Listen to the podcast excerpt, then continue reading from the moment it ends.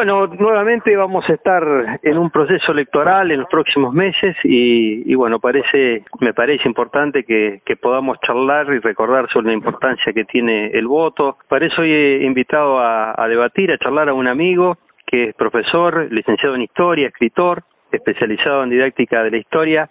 Eh, le doy la bienvenida a Luis Goyen Espé. Buenos días, Luis. Hola, buen día. Gracias, Chichito, por tus palabras. Siempre un gusto reencontrarnos, aunque sea ahora a la distancia. Bueno, Luis, estás en por la costa, por Mar del Plata, acá en el sudeste bonaerense, en Darregueira. Bueno, la idea de hoy es charlar un poco sobre eh, cómo ha sido la, la, la evolución de este mecanismo tan importante que garantiza derechos, ¿no? Que tiene que ver con la igualdad de los hombres de poder ser elegido, elegir, como es el, el voto popular. A través del tiempo de estos 200 años de historia ha habido este, marchas y contramarchas, diferentes mecanismos, este, algunas buenas intenciones, a veces periodos en que se caracterizaron por el fraude, por la manipulación electoral, golpes militares que fueron prohibiendo totalmente el uso de, las urnas como la mayor herramienta de la democracia bueno, la idea es, es intercambiar con vos algunos algunos de estos de estos ítems de, esta historia, ¿no? Sí, obviamente eh, yo lo escribiría por vicios de mi formación en historia, ¿no? Este, le escribiría a, digamos al, al voto en el marco de los los grandes movimientos que se han producido en la sociedad digamos, en la, en la misma génesis o el proceso de conformación de la misma, ¿no? Este es un proceso que tiene, por supuesto, en la, en la reconocida ley Sáenz Peña, ¿no? La ley electoral de 1912 tiene un, un este punto de inflexión importante, pero que sin duda está lejos de agotarse ahí. Ha habido en el país un movimiento de las sufragistas, como se conoció, y esto ha sido este, también movimiento de mujeres, y ha sido eh, este, un proceso bastante este, profundo desde el punto de vista conceptual, pero que sin embargo tuvo avances y retrocesos, ¿no? Este, dependiendo, como vos decías, de las coyunturas, Recordemos que la Argentina es un país este, con una presencia inmigrante destacadísima y entonces en aquel momento, digamos, se trataba de un poco, este, como decía Sarmiento, educar al soberano, ¿no? Y eso, sin embargo, fue postergado este, durante décadas so pretexto de, del crisol de razas que se conformaba aquí, ¿no? Por la masa migratoria, especialmente o preponderantemente europea. Así que bueno, el cumplimiento de, de, ese, de esa consigna sarmientina iba a demandar bastante tiempo. Este, recién, en el, en, bueno, obviamente en el siglo XX, eso este, cristaliza, como decíamos, ¿no? Es, es este, la causal de lucha, mejor dicho, Hipólito Yrigoyen, la UCR en aquel momento lo convierte, ¿no? En, eh, en su bandera, ¿no? Y entonces, cuando se, se produce el acuerdo que va a permitir este, allanar en el Congreso la sanción de esta ley, bueno, resulta que es el capítulo o el epílogo, podemos decir, de todo un movimiento previo que se había generado en la sociedad civil y que tenía que ver con esta cuestión de la construcción argentina, ¿no? Que era una que era una construcción muy compleja por lo que decimos del, del elemento inmigrante y todo lo que ellos traían, ¿no? Bajaban de los barcos como como si fueran remesas y se trataba de personas y por ahí se, se olvida esta dimensión que tiene que ser fundamental, ¿no es cierto? Porque la razón, digamos, no, no puede existir historia si no existe la criatura humana, ¿no? Como el objeto de atención fundamental. Claro, por estos 200 años jóvenes de, de historia Argentina, la verdad que uno te hace referencia al 25 de mayo de 1810 a la moda del Cabildo, que era un organismo de, representación de la gente ante, ante este, el Imperio Español, pero a partir de ahí empiezan las primeras intenciones, ¿no? De que haya un voto directo, que eso más allá del centralismo del gobierno de Rivadavia ya en el año 20, la primera ley de, sufragio que hubo, que ya hablaba este, de que del derecho del hombre a votar, pero un derecho del hombre limitado, al hombre este que tenía una propiedad, al hombre este que este al solamente al, la, a la persona masculina, no había voto femenino, no podían votar las personas este, había excluidos, digamos, ¿no? Recordemos que todavía en esos años, 1820, quedaban, este, había vientres, la ley de la libertad de vientre estaba, pero que todavía existía gente en estado de esclavitud que tampoco podían votar, bueno, un montón de situaciones, ¿no? Que fueron evolucionando en el tiempo. Además hay que este, recordar eh, la presencia del componente negro, este, inclusive, ¿no? Este, en aquella sociedad tempranamente, como vos decís, yendo más hacia el largo siglo XIX, ¿no? y, en cuanto a la modalidad de sufragio, era un, era un sufragio eh, específicamente denominado censitario, basado en una calificación que se asociaba a, a cierto poder y que además tenía que ver con el enorme peso que, bueno, durante todo el, el, largo siglo XIX tuvo, por supuesto, la Iglesia Católica, ¿no?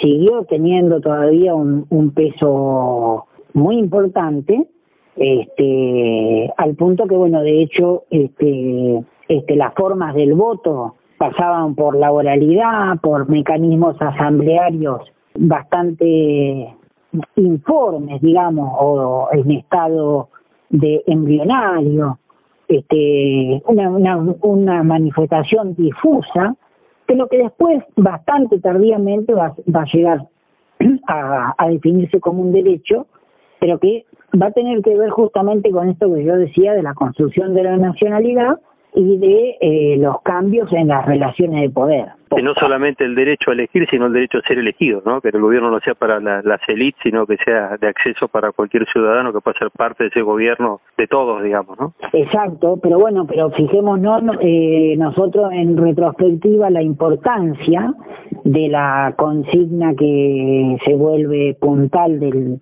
del discurso de Irigoyen, ¿no? Que es justamente este, la universalización del voto masculino, pero efectivizar el cumplimiento de la fórmula de temprana de Juan Bautista Alberdi, ¿no es cierto? Que era armonizar o entender claramente dónde, reside la fuente del poder. Eh, recordemos que los gobiernos del Partido Autonomista Nacional, desde Roca, ¿no es cierto?, en pleno proceso migratorio justamente, ¿no? En 1880, Roca Padre, habían invertido la fórmula alberdiana, además.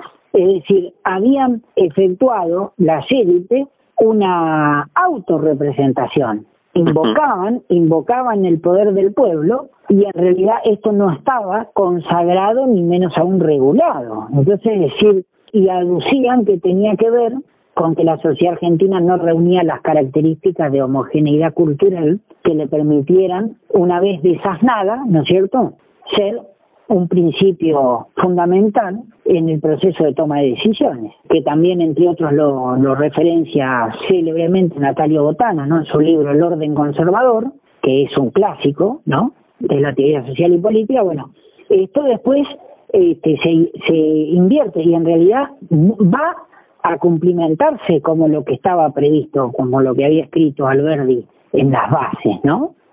Este, pero eso ya, no, ahí ya nos situamos en el siglo XX y con, con Irigoyen y con el radicalismo de Irigoyen, que bueno, esta era, era un poco una, una cruzada por la, por este, por la consagración de una auténtica república democrática, ¿no?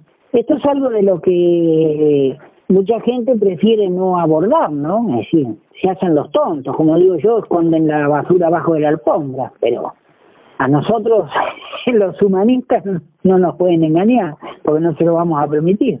Pero digo este se habla mucho de república. Acá ahora se ha puesto todo eh, me da mucha risa a mí chiquito porque todo el mundo ahora enseguida ah pero eh, tu problema es que no empatizás es así todo pasa por la empatía viste estas palabras que por ahí se convierten como un cliché en una moda y porque vos no empatizás.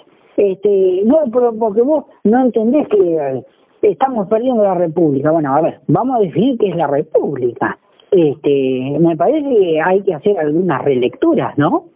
Este, porque si no, no estamos por ahí en sintonía eh, con lo que piensa el común del pueblo, ¿no? Mario, el del kiosco, el señor el de Juan el zapatero de la vuelta, el otro que está, es decir, esto es importante también. Entonces, eh, sin duda son, son este, movimientos pendulares de avances y de retrocesos, pero donde es interesante también analizar la demanda, ¿no? Desde la base social y que las élites lo miran como una concesión. Es decir, la gente empoderada, las élites, lo ven como una concesión, digamos, porque claro, la, demanda por un voto que fuera de otras de otras características, esto que estábamos diciendo, ¿no? Cómo comienza en el siglo XIX y después cómo va a ir cambiando. En lo que definitiva sería eh, el usufructo de privilegios. Entonces, verdaderamente, desde este punto de vista, eh, hay que entender que una condición formal de la República es la igualdad eh, eh, a través de la ecuación un hombre, un ciudadano, un voto y, y, al mismo tiempo que es un derecho y un deber el voto. Es interesante en este planteo que, que estás diciendo que, que, nada sucede en un instante determinado, siempre hay este hay tiempos anteriores que se van madurando las cosas, ¿no? Y bueno, lo que uno trae de recuerdo de la escuela que muchas veces vemos la ley San Peña, después vemos como un hito este allá septiembre del 47 con el voto femenino este y pero en el medio por ahí eh, hay parte de la historia que no que, que, muchas veces no, no están en los libros de historia del secundario por lo menos como es lo que pasó este en la provincia de San Juan allá en el año 27 que para mí es un es un gran ejemplo de cómo cuando hay personas este con ideas este, muy este, avanzadas para la época logran concretarlas, ¿no? Allá la, época de Cantoni, cuando él determinó una elección en la cual podían votar las mujeres ya en el año 27 y que incluso pueden ser candidatas, por eso allá este por el año 1934 creo que fue Emma Acosta fue elegida en el primer cargo electivo de América Latina, ¿no? En una provincia este, argentina como es San Juan, que hoy este, la verdad que estas cosas de la historia las pasamos de largo, ¿no? Y que después, bueno, esto fue para atrás, recién pasaron 20 años para que el Estado Nacional, digamos, una ley nacional que recién este convalide el voto femenino en toda la Argentina, ¿no? Sí, y a su vez eh, habría que agregarle, eso fue un capítulo interesantísimo, además por las características particulares de esta provincia, eh, en general de la región Cuyo, mm. y puntualmente de las que son sanjuaninas, ¿no? Eh, a propósito de esto de los nuevos actores, de los vaivenes, eh, justamente recordar que en el, en el movimiento sufragista femenino pudieron coexistir mujeres luchadoras de diversas extracciones ideológicas. Y eso también es importantísimo tomarlo en cuenta, ¿no? Alicia Moró de Justo, por supuesto, en una referente, Victoria, Victoria, socialista en este caso, Victoria Ocampo, de otra parte, ¿no? Una tendencia conservadora. Bueno, ¿cómo fue posible que una misma bandera cobijara todas estas expresiones? Este, Elvira Rawson de Lepiane, radical, y Dios te libre. Bueno, había cada nene ahí, dijera un tío mío, ¿no? También ahí entramos en una cuestión que resulta un claroscuro, que abre muchos interrogantes respecto al, al voto como un instrumento.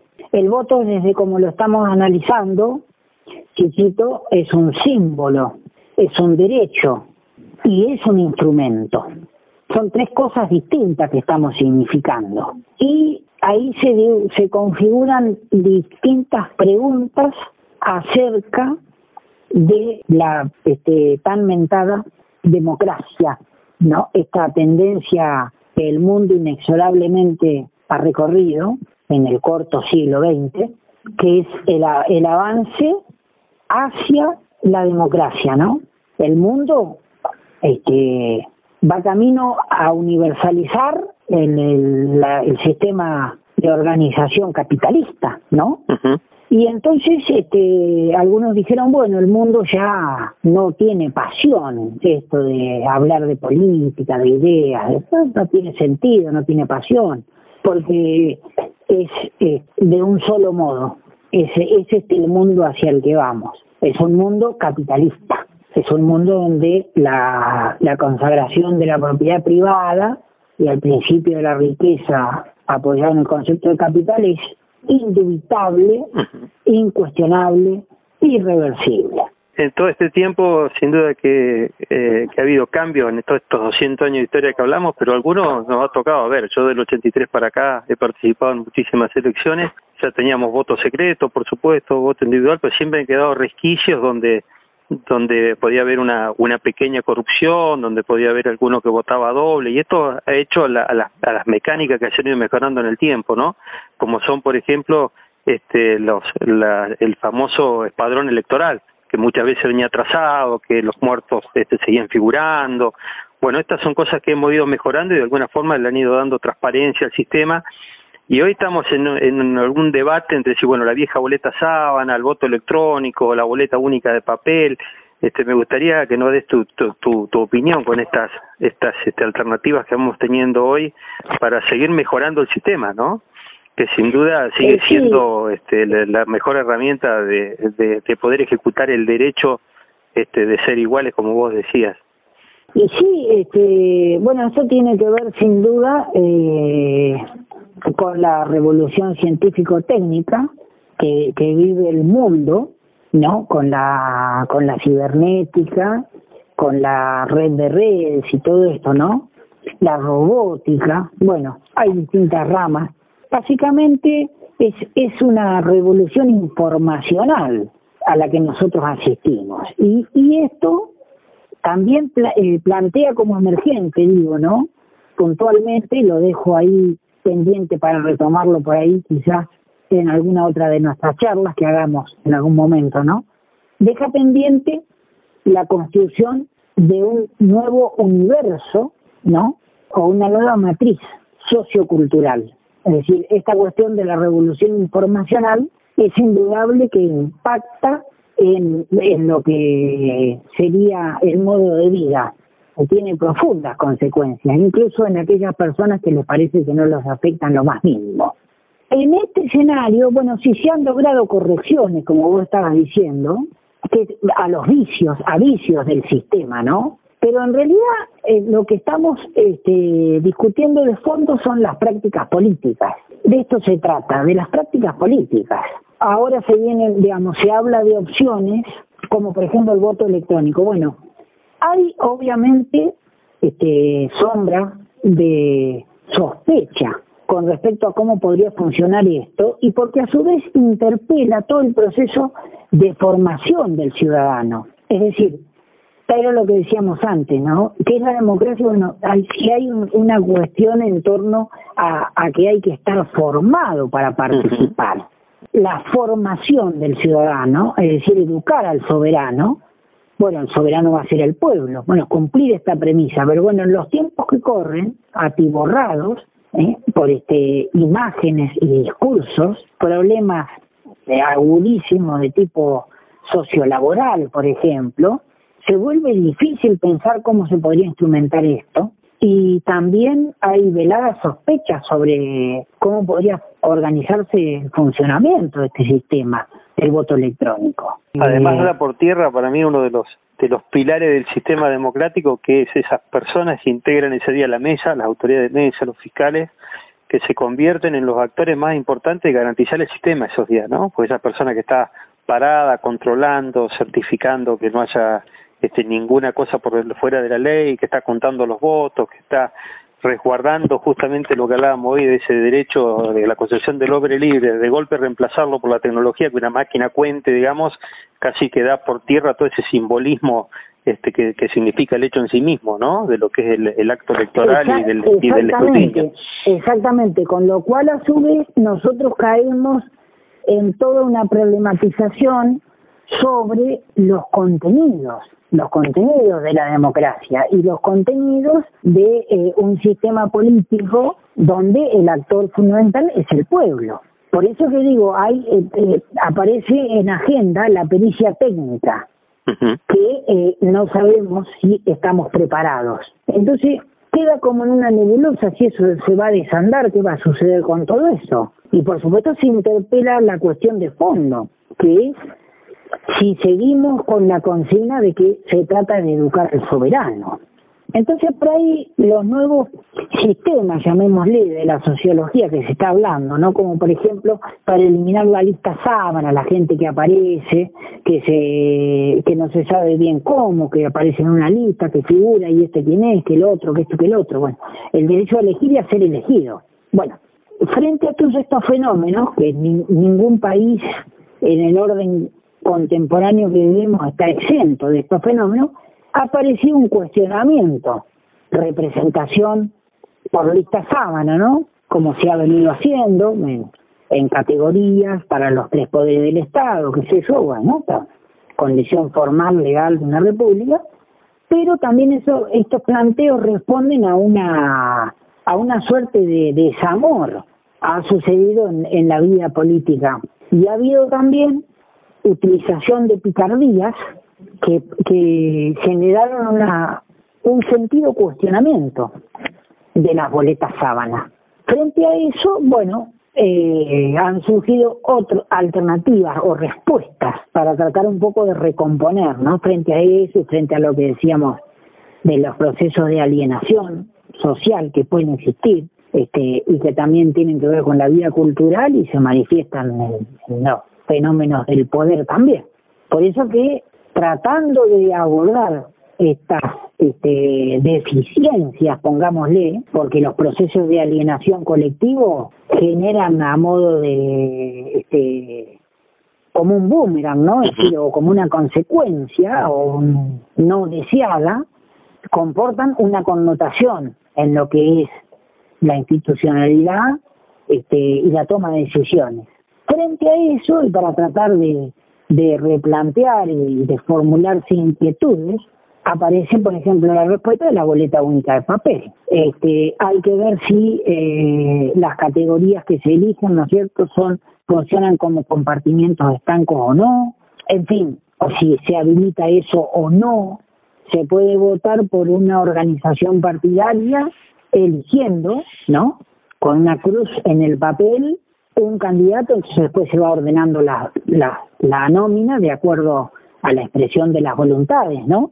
Entra en juego a veces esto de del día de la elección que se vota, que muchas veces cuando vamos lo hacemos mecánicamente y no no no no pensamos estas cosas, pero no es lo mismo votar el mismo día candidatos a la nación, candidatos a la a la, a la provincia y al municipio que si son en días distintos, porque generalmente el partido político termina arrastrando a, los candidatos, supongamos un candidato nacional X, este, arrastra a su gobernador y su intendente. Ahora, si tendremos días distintos de elección, aunque esto es mucho más complicado en la, este, en la puesta en práctica, estamos un día discutiendo el presidente, otro día discutiendo el gobernador y otro día discutiendo el intendente, o sea, no, nos focalizamos en temas concretos este, en diferentes ámbitos, ¿no? Pero por eso digo, pero si vamos a la boleta única de papel, claro que no es lo mismo, pero si vamos a la boleta, bueno, hay que ver, yo, yo decía, se, hay que votar la misma sábana referida a la organización partidaria. Y dentro de eso, en cada categoría yo puedo elegir los nombres voto una cruz para cada categoría y después se queda se conforma al, sale a luz al otro día la nómina de la votación porque tarda mucho en tamizarse todo esto. Lo que estamos claros es que estamos realmente los ciudadanos, los que hacemos política nos interesa, nos informamos, estamos apabullados y el hombre que no hace política o la mujer también.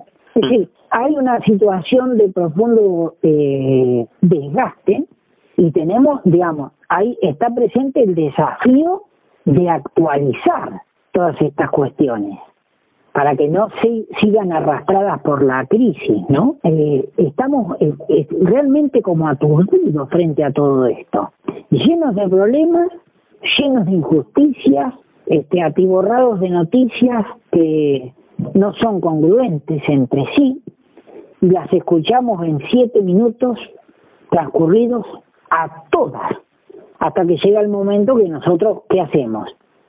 Agarramos y pasamos no, y colocamos una película. Porque uno, porque uno dice, me estoy enloqueciendo. Pero ¿cuál es la realidad? ¿Qué pasa con esto? ¿Qué sucede? Porque esto es lo que pasa, ¿no es cierto?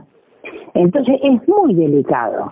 Es muy delicado, inclusive es algo que como fenómeno, no, es decir, esto trasciende la cuestión argentina, ¿no? O la agenda de la Argentina, estas son cosas que están teniendo un alcance universal. Muchas de estas cuestiones que estamos hablando. Bueno, yo te, te mando un abrazo, un saludo grande acá de este programa que es Mañana Urbana junto a Manuel Martín acá de Regueira.